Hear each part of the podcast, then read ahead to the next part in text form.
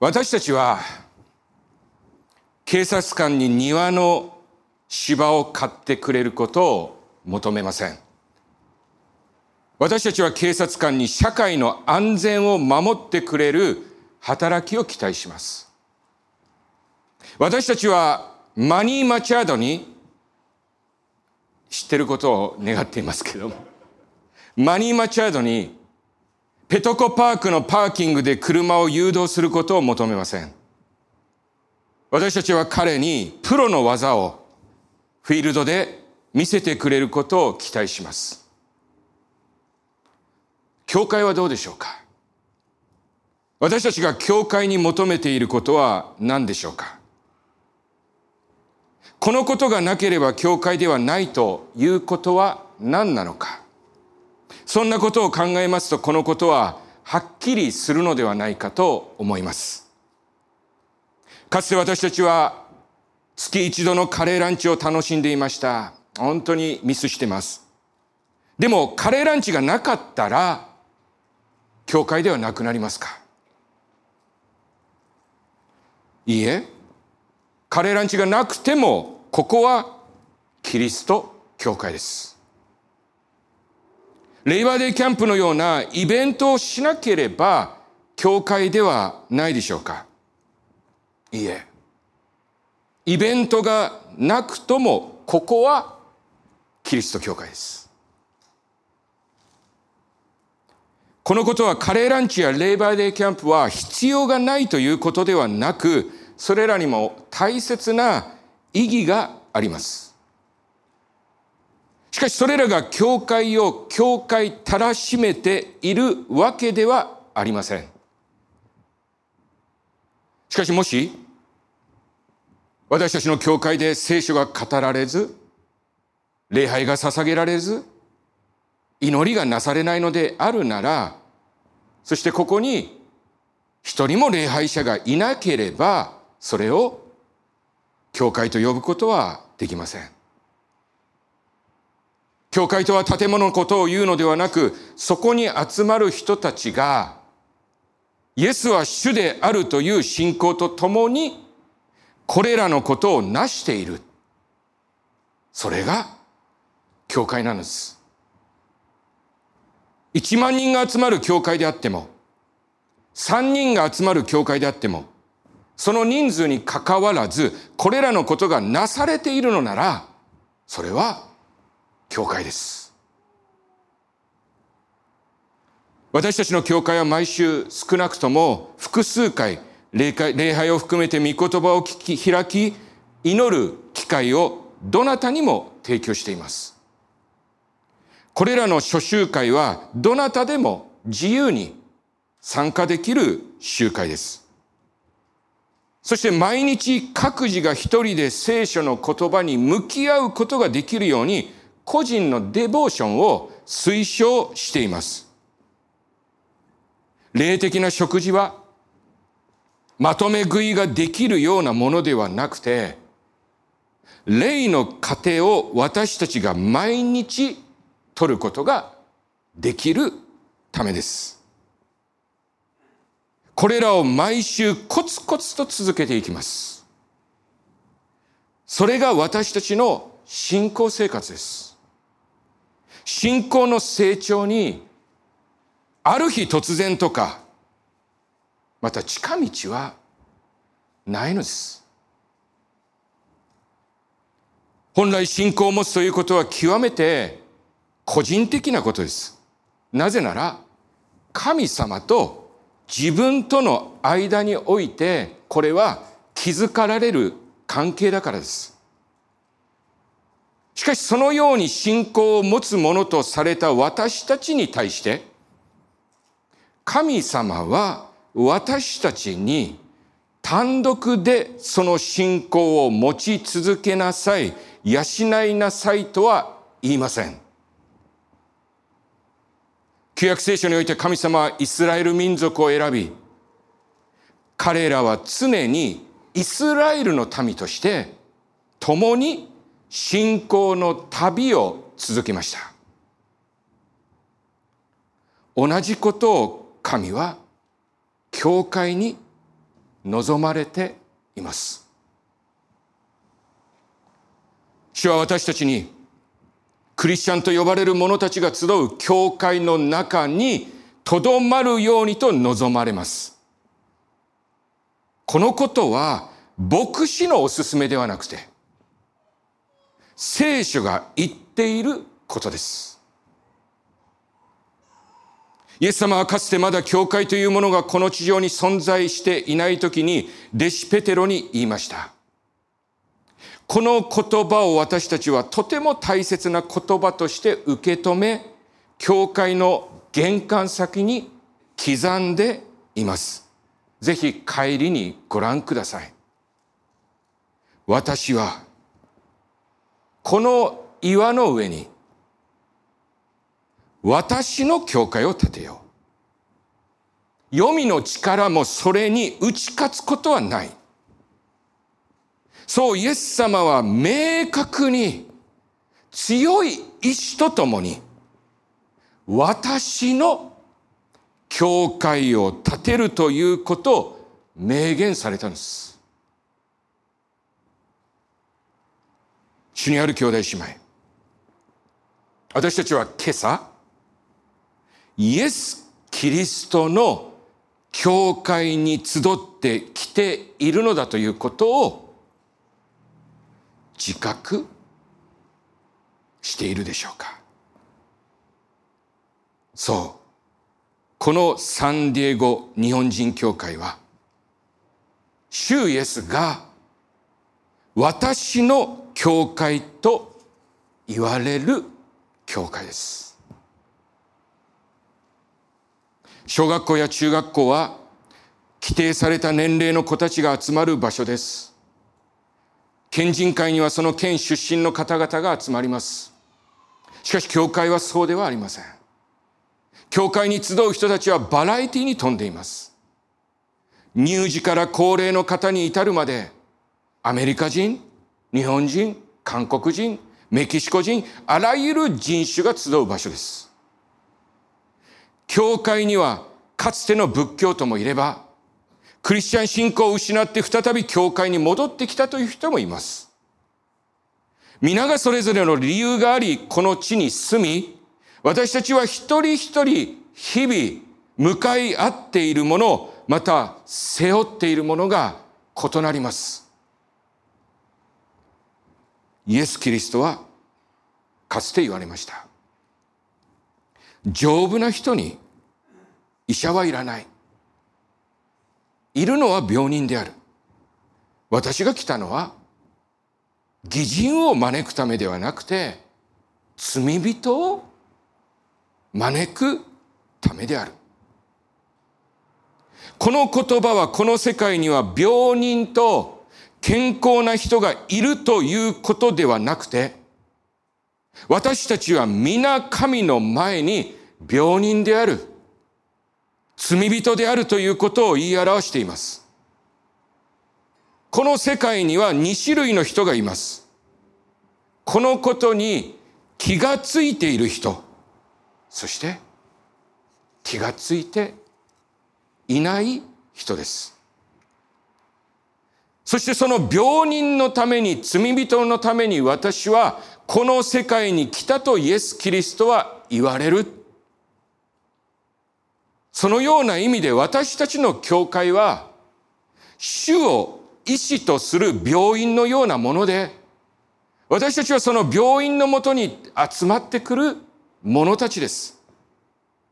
このお方は私たちの心の状態を誰よりも知り、それを癒し、回復させてくださいます。私たちは互いにそれを見守り、祈り、励まし合います。そして私たちがこのキリストにつながり続けるならば、魂の健康を保つことができます。このお方から離れて私たちは何一つできないのです今信仰から離れようとしている方がいるのなら、このことを思い起こしましょう。私はブドウの木。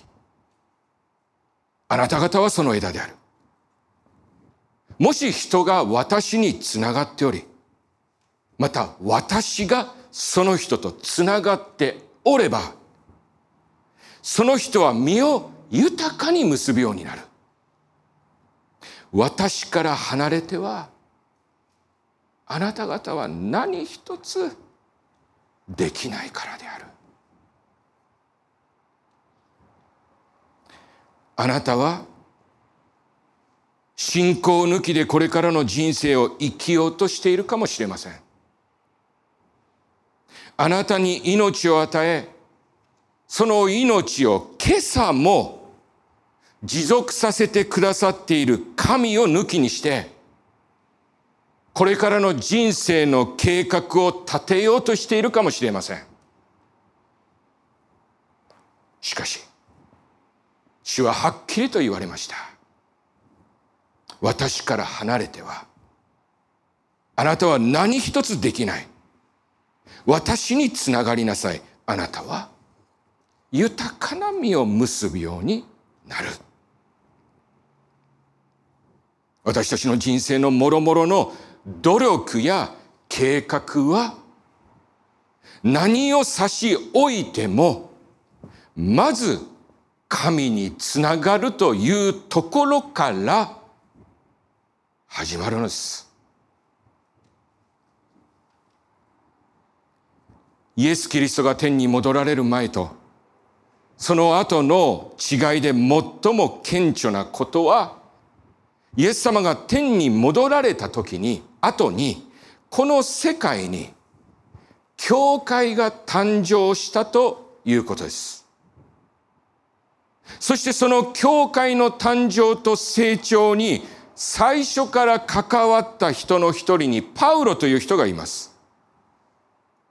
彼はそれまでにこの地上になかったこの新しいものを各地に開拓し、それが立て上げられていくことに自分の人生を全て注ぎ込んだ人です。それ以前に存在していなかったものをはじめ、立て上げるにあたり、その先駆者としてパウロがいつも考えていたことは、教会とは何かということでした。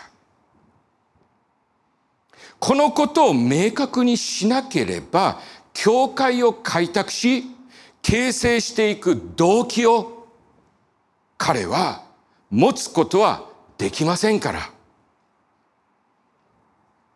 そしてパウロが教会について一つの真理へと導かれました。ここに私たちが教会に集い、その教会にどのように関わるのかという指針があります。パウロは教会についてこう言っています。使徒行伝20章の28節どうかあなた方自身に気をつけ、またすべての群れに気を配っていただきたい。精霊は神が御子の血であがない取られた神の教会を牧させるためにあなた方をその群れの監督者にお立てになったのである。エペソ5章24から27。そして教会がキリストに仕えるように妻もすべてのことにおいて夫に仕えるべきである夫たるものよ。キリストが教会を愛して、そのためにご自身を捧げられたように妻を愛しなさい。キリストがそうなさったのは水で洗うことにより言葉によって教会を清めて聖なるものとするためであり、またシミもシワもその類ものものが一切なく清くて傷のない栄光の姿の教会をご自分に迎えるためである。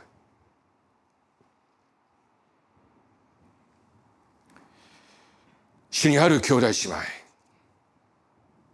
私たち一人一人は、イエス・キリストの十字架の血により救われました。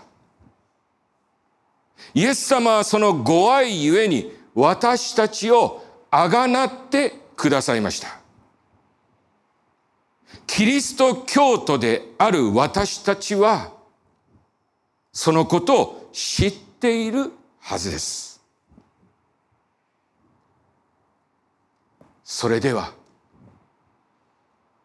私たちが集まっているこのサンディエゴ日本人教会が、イエス・キリストがその命を捧げられた、その血により、買い取られたものであるということをご存知でしたか？私たちが何かの団体に所属するとき、その選択者がどんな思いで、その団体に献身してその形成に心を注ぎ、それを大切にしていたかということを知ります。そしてそのことを知れば知るほど、私たちはその団体に対する敬意と自分の関わりを見出し、同じようにその団体にコミットします。この教会は、私たちの主イエスの血によってあがない取られたのだと聖書は言います。この歴然とした事実が今私たちの前にあるのです。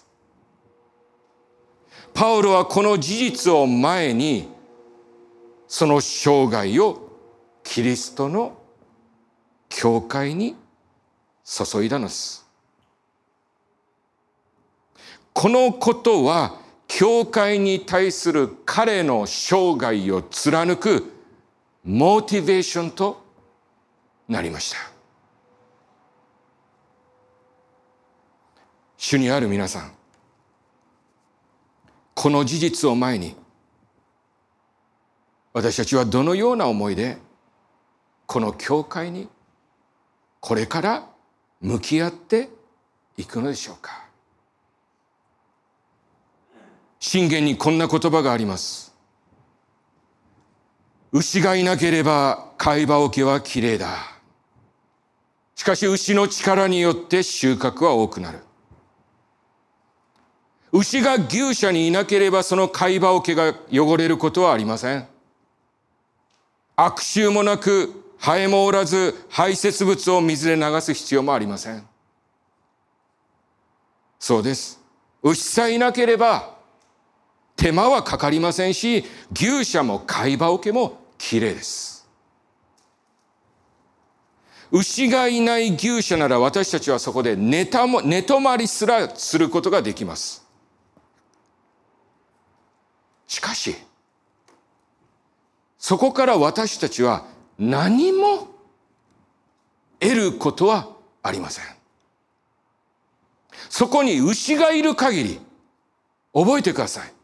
その場所は日々汚れます。そこに人がいる限り、教会にはすべきことがあります。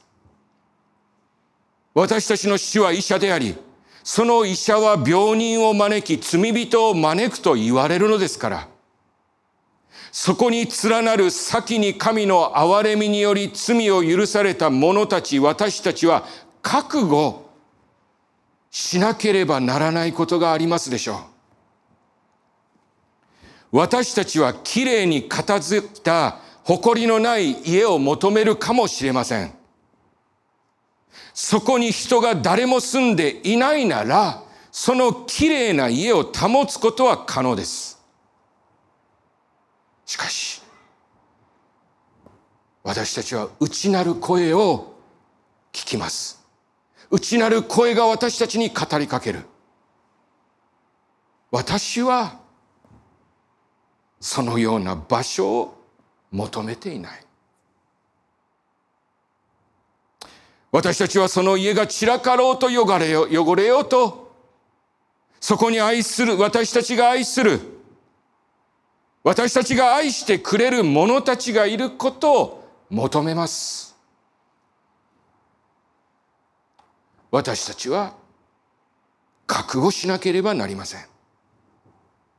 牛のいる牛舎の貝羽桶が汚れるように、人がおるところは常に汚れるということ。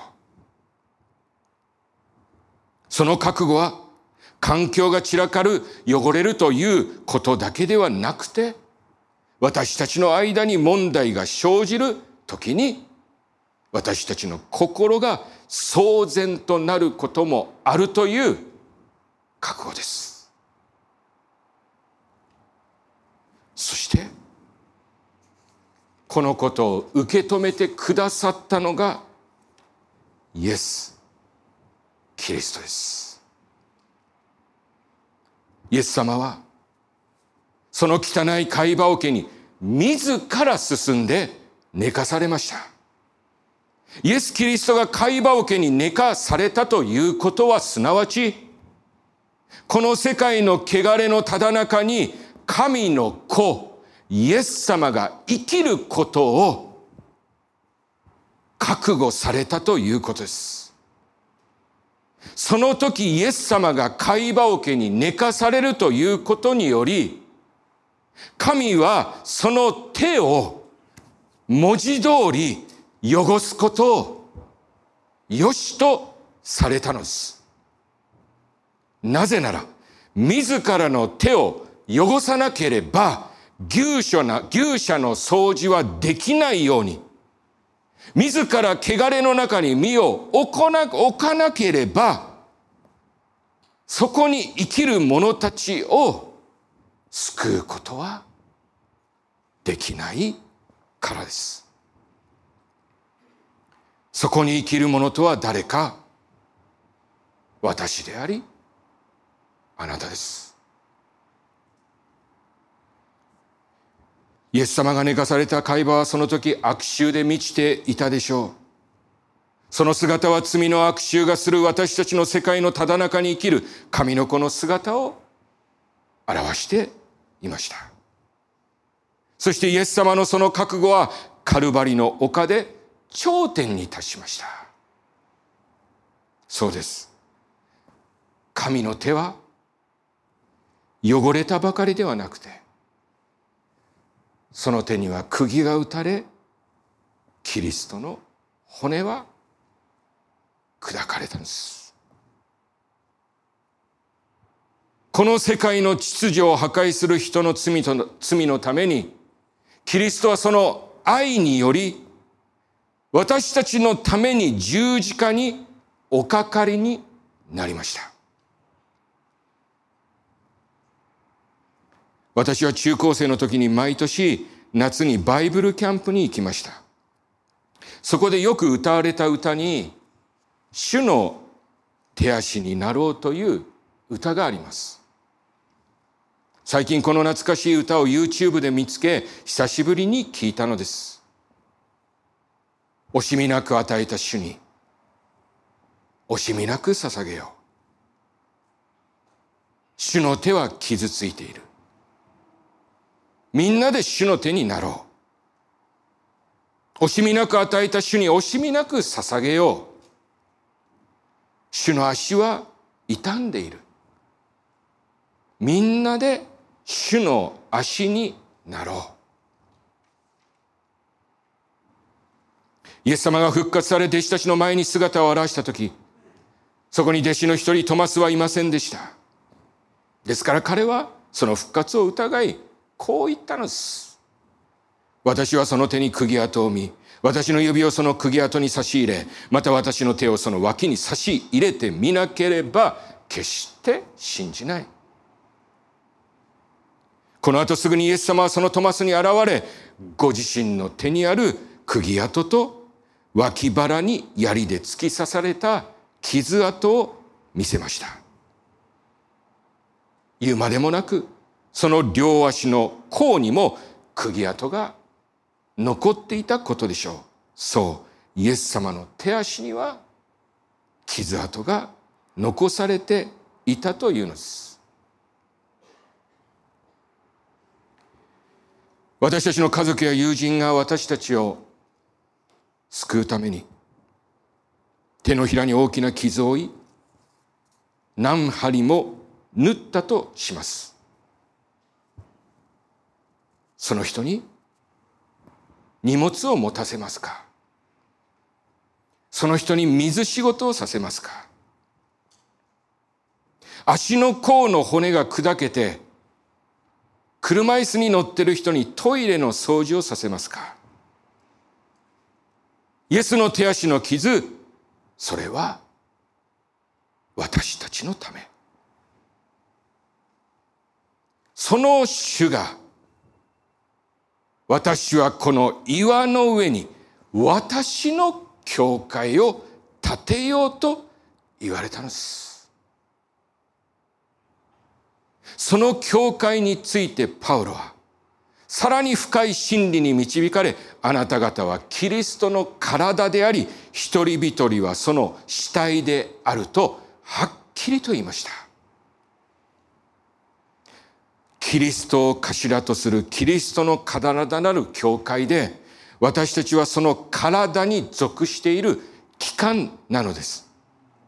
その機関である私たちがすべきことは何でしょうか？惜しみなく私たちに与え尽くした主に惜しみなく自らを捧げるということではないでしょうか？イエス・キリストはご自身のサンディエゴ日本人教会を私たちに託しておられるんです。3週間前に皆さんのお手元に教会の奉仕リストを配りました。それがいかなる場所でありましても、人の集まる場所にはなすべきことがあります。そうです。ここは牛舎のような場所であり、また病院の待合室のような場所なのです。食事をするのにはその準備が必要であり、また片付けが必要になるように、人が集まれば、すべてが自動的に整い、礼拝が始まるのではなく、そのためには礼拝に使える人が必要となります。礼拝の玄関を開ける人から、グリーターや司会者、礼拝賛美奉仕者、メッセンジャー、教会の周りのゴミを拾ってくださる方々、一つのことがなされるためにはその背後に多くの献身的な働きがあるのです。そう考えるなら私たちは皆チャーチビルダーです。この一つ一つの働きはキリストの教会を立て上げることに直結するものだからです。どうぞ覚えてください。私たちはこの働きを義務としてするのではありません。あの人に申し訳ないからというものでもありません。もしこの義務感が私たちの動機となっているならば、一度ちょっとその働きを中断することをお勧めします。そこから少し距離を置いて、そもそも何のために自分はこの働きをするのだろうかと祈り求める必要があるからです。私たちはなぜこの働きをするのか言うまでもない。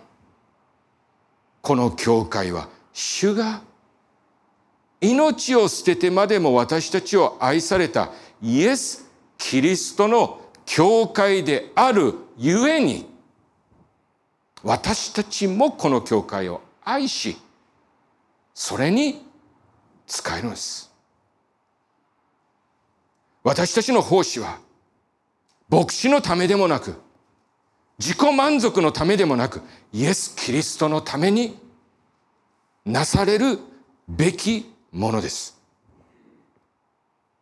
惜しみなく与えた主に惜しみなく捧げようではありませんか。これ以外に私たちのモチベーションはないのです。ある人が建築現場を訪れました。そこでは石膏たちが働いていました。その人は一人の石膏に尋ねました。何をしてるんですか？見りゃわかるだろう。石を削っているのさ、全くこの暑さでたまらんよ。別の人にも同じ質問をしました。何をしてるんですか？あ、俺たちのことかい。壁を作ってるんだよ。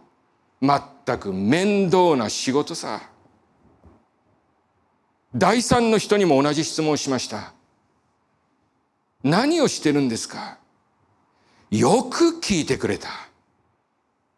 私は大聖堂を建てているのさ。こんな素晴らしいプロジェクトに関わることができて、私は本当に幸せ者だよ。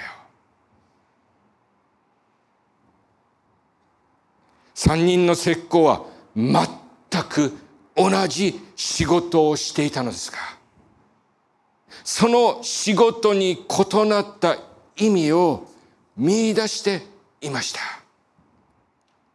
仕事に対する視点が異なると、その取り組み方まで違ってくるんです。不満と愚痴、それと感謝と喜びは、天と地の差があります。万事。どうぞ覚えてください。万事。私たちの人生のあらゆる取り組みは、私たちの人生は、ここにかかっているんです。あなたが、教会の周りの掃除をするということは、ここに集う方たちの心が騒ぐことなく、休んじて、主の宮に来ることができる、その道を備えているということです。あなたがセキュリティとして教会の周りを巡るとき、私たちは主の宮の門守などだということを、あなたはご存知ですか？あなたがグリーターとして教会玄関に立つとき、あなたはその日に主の宮にやってくる人に一番最初に笑顔で声をかける神の宮のグリーターとして神のに仕えているのだということを知っておられますか？あなたがオンラインでこの礼拝を世界に発信するとき、世界のどこかで神なく希望なく生きている人が生まれて初めて人生の中に光を見出すかもしれない。あなたがピアノを弾くとき、回収の賛美を導くとき、私たちは万軍の主にその賛美を捧げているのです。その賛美により、うつむいて、肩を落としていた人が主を見上げるのです。私たちが子供のミニストリーに関わるとき、子供をこよなく愛された主から託されている子たちの前に私たちは立っているんです。ご存知ですか？あなたは一人の人間の永遠の命に関係しているのだということ。もしあなたが誰かの心の痛みに耳を傾けるのなら、その人を励ます言葉を語るのなら、あなたはイエス・キリストがあのサマリアの女にしたことと同じことをしているんです。主の前により優れた仕事などはありません主は言われたではありませんか？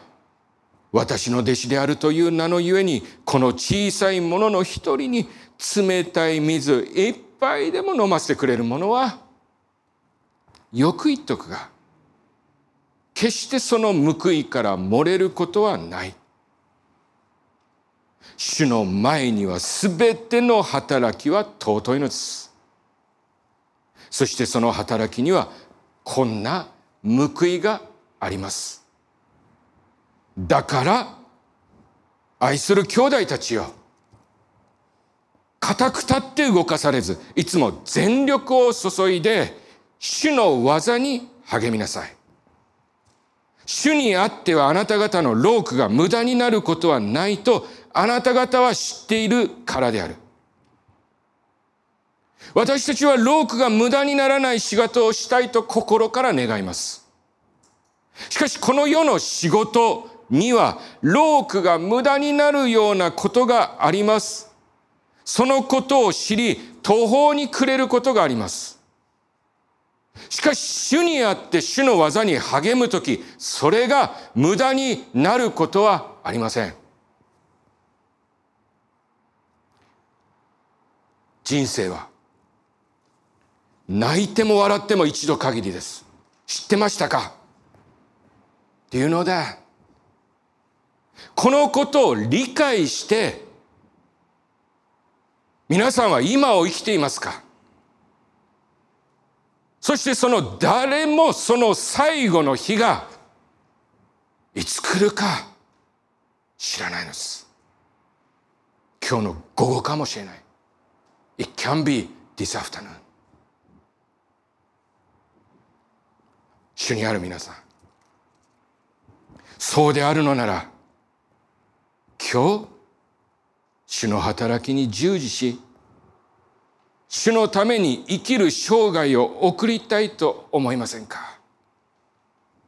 このサンディエゴ日本人協会に集うすべての者たちが、皆さんすべての者たちが、この教会は神が巫女の血であがない取られた神の教会であるということ、そしてこの教会はキリストが愛しておられる教会であり、そのためになんとご自身を捧げられた主イエスの教会であるということ、このことにおいて、一人として漏れることなく皆が同じページの上に立つことを心より祈り願います。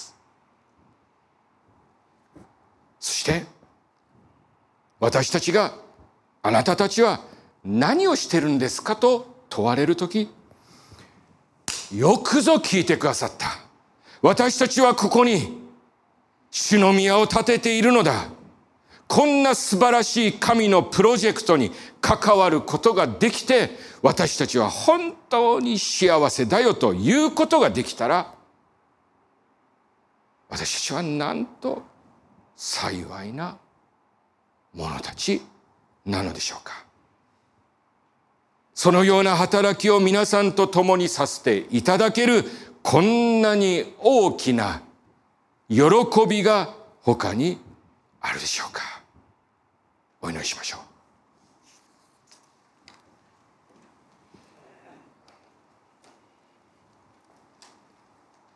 天皇父様